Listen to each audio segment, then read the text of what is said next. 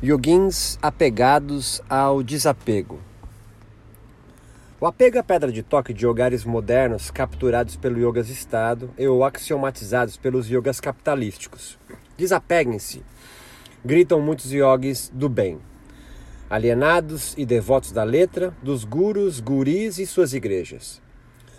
Mas vamos voltar a uma das engrenagens que operacionalizam o yoga Estado mais conhecido entre nós latino-americanos o Yoga Darshana de Patox. Desapegar em sua etimologia e significado pressupõe eliminar qualquer hábito, interesse, tendência, vassana, que, de, que esteja decompondo em dada relação entre outros corpos, entristecendo-os. Assim, agenciamentos potentes, em suma, diminuem sua potência em viver e eliminam em ato contínuo qualquer chance de escape do desejo. Lembre-se que nós aqui trabalhamos com a filosofia da diferença, ou um yogar nomádico e selvagem. Portanto, o corpo é parte da natureza, assim como sua consciência, mente ou self. Todas as ideologias, sentimentos, emoções, vrits, são, portanto, amorais e apenas ideias do corpo. A filosofia da imanência é o oposto da filosofia transcendental pautada na busca neurótica ou paranoica de essências do ser ou self, seja dentro, o tal do não dual, ou fora, o dual do corpo. O desapego é um dos obstáculos, kleshas, nascendo espiritual versada no Yoga Darshana, proposta no consagrado Yoga Sutra, um dentre outras escrituras e epistemes yogicas inventadas. O desapego klesha, portanto, faz par com outro klesha obstáculo, a aversão, e mais dois obstáculos: o medo da morte e o orgulho, ou a falsa identidade sobre si mesmo. Entre mentes, todos os kleshas, apego, aversão, medo de morrer e o cultivo de um tipo de cosplay de eu, são dobras de um mesmo klesha mãe, a ignorância ou alienação, a vidya. E aqui avançamos na cartografia da compreensão dos obstáculos de qualquer yogin que busque enveredar no sadhana, na sede espiritual do yoga, proposto por Patanjali. O apego klesha é uma força a ser evitada quando de mãos dadas à alienação. Nesta praxis yógica, teoria e prática junto, não é desapegar-se de tudo e de todos. Caso contrário, o próprio Yoga Dashana deveria também estar em desapegamento.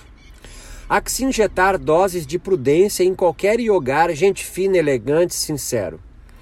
Desapegar-se, então, de tudo aquilo que compõe a alienação é o papo reto. Caso contrário, não é desapego klesha, mas puro e simples desespero.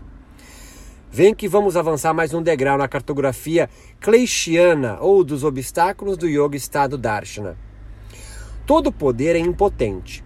Por isso, mesmo que yoguins o nomadismo buscam potência nos encontros, nunca deve haver empoderamentos. São todos eles contra yoga estados e capitalísticos, os yogas nômades selvagens. Se houvesse um anticlecha que yoguins livre-pensadores buscassem como aliado, seria o do coragem em viver, oposto klesha, medo da morte. Como encantados inversos de yoguins poetas bailando em crematórios e cemitérios, vestidos de lua e azulados pelas cinzas dos sidantas evocados na hora grande, onde Exus e Pombagiras realizam seus trabalhos de magia em favor de seus médios fiéis ou simpatizantes, seriam Sidas Exus? Com a narrativa do desapego alienado, há uma despotencialização da corporeidade, fomentando desejos idealistas, por isso delirantes e metafísicos. Em uma expressão, todo yogar servil e voluntário advém do desapegar alienado. Sempre que ouço discursos desapegantes, vejo a carequinha do francês Foucault correndo elegantérrimo com sua sunga de crochê em Mosqueiro, no Pará, e saltando com os dois pés no peito de todos os corpos yogicos desatentos. Todo yoga em assujeitamento forma uma rede implacável de vigilância coletiva e de autovigilância, tipo um panóptico.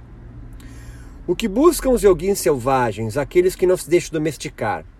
Eles desejam organizar, anunciar e ensaiar novas subjetividades revolucionárias mas só enquanto fluir tesões nas nervuras relacionais, por isso nômades. Depois de uma duração relacional, essa força, esse desejo, esse tesão, prana, naturalmente se dissipa em novas dobras e desejos. Como quando um bom professor de yoga ensina seus educandos sentirem seus corpos num gesto yógico. Combinação singular, duração, intenção e intensidade de asana, pranayama e bandas, por exemplo. Todo yoga estado ou capitalístico foi um dia linha de fuga que se deixou sedentarizar. Alienados, esses yoguins, em antes pura potência, esqueceram de desapegar do yoga aliado e passaram a prestar culto a uma caixa de ferramentas ou um simples gesto yógico como deuses. Os modos conservadores ou capitalísticos de organizações yógicas se apresentam, se vendem como definitivos, puros e perenes, pois necessitam se afirmar a todo instante como únicas formas essenciais de se yogar. Eles se atualizam de si mesmos, sobretudo graças a devotos incensando hierarquias e círculos de consagração do poder. Eles são fracos.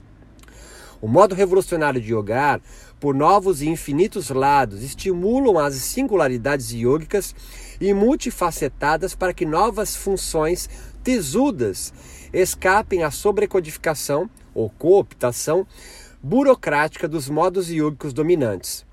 Não para aniquilar o antigo, o tradicional, mas horizontalizar um campo espiritual de yogamentos possíveis. É dessa força e não da forma que subjetividades yogicas outras surgem, abrindo espaço a desejos e potências antes impossíveis, utópicas. São desses agenciamentos que o budismo, o tantrismo e o natismo surgiram pelas bandas de lá. E o Yoga Marginal no Rio de Janeiro, o Perif Yoga na Bahia, Coletivo Araras e Tocantins e o Método de Yoga Restaurativo no Rio de Janeiro e aqui em Floripa nasceram pelas bandas de cá. Só para citar algumas estéticas sem motrizes indianas que já fazem passar em corpos excluídos de um banquete antropofágico e yógico ritual brasileiro. A subjetividade, desapego alienado, vem operacionalizando muitos corpos yoguins se sedentarizarem em modo resignação, corpos de yoguins cansados, cooptando tesões, produzindo tensões sem intenções indisciplinares. Os yoguins agenciados por yogares revolucionários nômades intentam esgarçar yogares neoconservadores capitalizantes, sedentários e replicantes.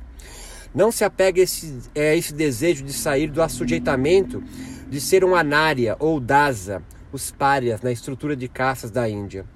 Não tenha aversão de sua posição subalterna. Há um ato nobre ariano aí. Não tema a morte. Viva sem reclamar, obedecendo a um livro sem questionar. Todo guru-guri sabe o que diz, afinal morou na Índia.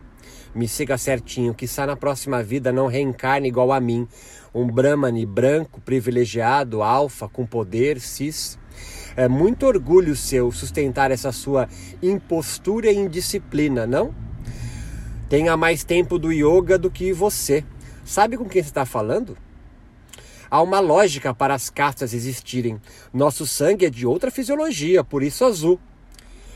Quando novas subjetividades yogas revisitam motrizes e estéticas indianas, mas inventam caminhos outros, acionam forças desejantes em utopias ativas, e não vidas reativas com yoga.